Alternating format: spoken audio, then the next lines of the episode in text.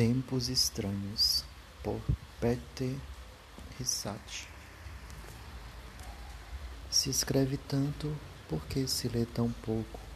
A partir dos dados do Banco Mundial e da pesquisa Retratos da Leitura no Brasil, esse texto investiga quais práticas e atividades promovidas no mercado editorial brasileiro, como feiras e bienais, podem auxiliar na formação de um país de leitores. Vivemos em tempos estranhos para a literatura no Brasil. Aparentemente, estamos lendo mais, mesmo que as pesquisas como retratos da leitura mostrem números nada animadores. O relatório do Banco Mundial também dá um prognóstico bem desanimador para quem, como eu, vive dos livros. Os brasileiros leitura dos países ricos. Mais de dois séculos para que as pessoas tenham condições de ler sem muitos percalços. E, apesar de a leitura não estar muito em alta, escreve-se como nunca por essas bandas. Se se escreve tanto, por que se lê tão pouco? Podemos, em parte, atribuir esse fato a um fenômeno que não era raro e agora se tornou muito comum: o escritor que não lê. Ouvi certo, certa vez que um escritor iniciante de quem nunca mais tive notícias que ele não lia para não se contaminar. Desculpe a franqueza, mas achei de uma estupidez sem tamanho tal ideia, como se livros fossem contagiosos e não contagiantes. Fico muito feliz quando o leitor me diz que meu romance lembra Fahrenheit 451 ou Admirável Mundo Novo. São minhas inspirações, referências mais ou menos claras e não faço questão nenhuma de escondê-las, muito ao contrário. Abro um sorriso e digo que o leitor tem razão. Cada vez que alguém percebe, me traz a certeza de que estou em um muito boa companhia. Ler e compartilhar.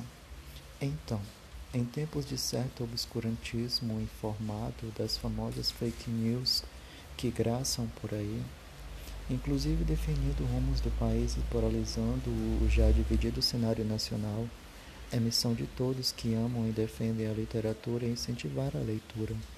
O ato de ler deixa novamente a esfera individual e íntima do passado e volta a se inserir em um contexto social, ou seja, ler é cada vez mais uma atividade socializante que motiva pessoas a se consagrarem em torno de uma obra, um autor, o gênero literário, os diversos eventos literários, feiras, encontros, tertúlias, saraús e bate-papos que pululam por aí provam que queremos dizer o que lemos, comentar com nossos pares nossas experiências entre páginas.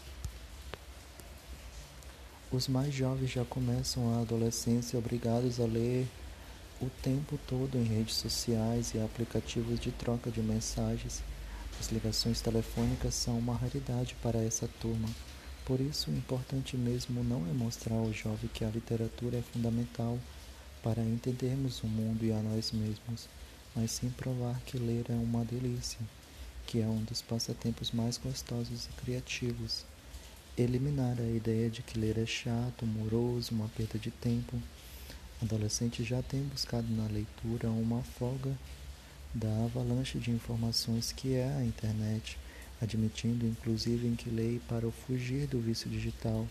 Precisamos aproveitar essas brechas para levar os jovens a enxergarem a literatura como uma válvula de escape para os anos terríveis e maravilhosos da adolescência e despertar neles o hábito da leitura. E os adolescentes também têm sido a tábua de salvação de muitas editoras, em vários índices de leituras e pesquisas, inclusive nas bienais do Rio e São Paulo.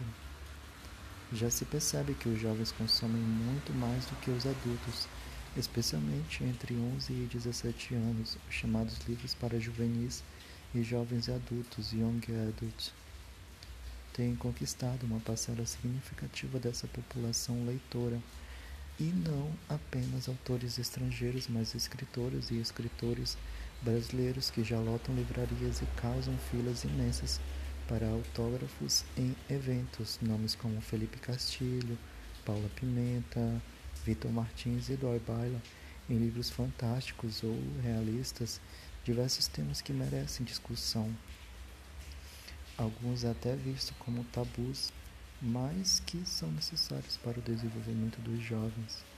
E sua busca por esses e outros autores é cada vez maior, mais ávida. Um, dois, um, dois. Vamos lá, mais uma página. Como o exercício físico, a leitura depende da constância, esforço e persistência. A leitura é uma atividade muito recente, tem apenas 5 mil anos frente aos 200 mil anos de evolução de nossa espécie.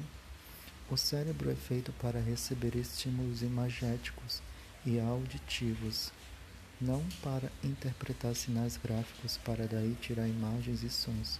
Por isso esse negócio de ler não é tão simples quanto parece. Demanda um esforço contínuo para manter o músculo cerebral forte e bem treinado. E a cada livro ao qual nos dedicamos, nosso cérebro fica mais apto a enfrentar o próximo. Aos poucos a leitura deixa de ser uma atividade pesada para ser prazerosa e daí para virar um vício é um pulo.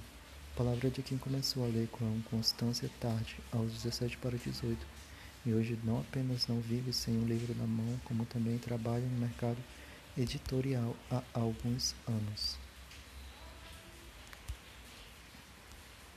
Vivemos em tempos estranhos, mas nem por isso podemos esmorecer. Quem ama a literatura e quer defendê-la precisa pegar em armas, unir-se cada vez mais de livros e argumentos para convencer aqueles que estão ao nosso lado a ler. Não vai adiantar ficarmos parados esperando os índices de leitura diminuírem a olhos vistos. Então vamos fazer nossa parte e incentivar a leitura no nosso entorno. Mostrar o quanto ela é gostosa, divertida envolvente o quanto aprendemos demais com a leitura, o quanto ela melhora a nossa capacidade de expressão, reflete diretamente em como o mundo nos enxerga. E que ler não impede ninguém de assistir a uma boa série, a um filme, ou mesmo perder tempo nas redes sociais. Mostrar que, como um hábito, é necessário insistir na leitura. A entrada do hábito de ler na vida deve ser gradual e não respeitado também quando se trata de ler. Não estamos em uma competição, queremos ter prazer e diversão com a leitura. Quem conhece bem esse prazer pode e deve mostrá-lo a quem estiver por perto e ainda não descobriu. Parece papo de maluco, mas ler é mesmo uma viagem.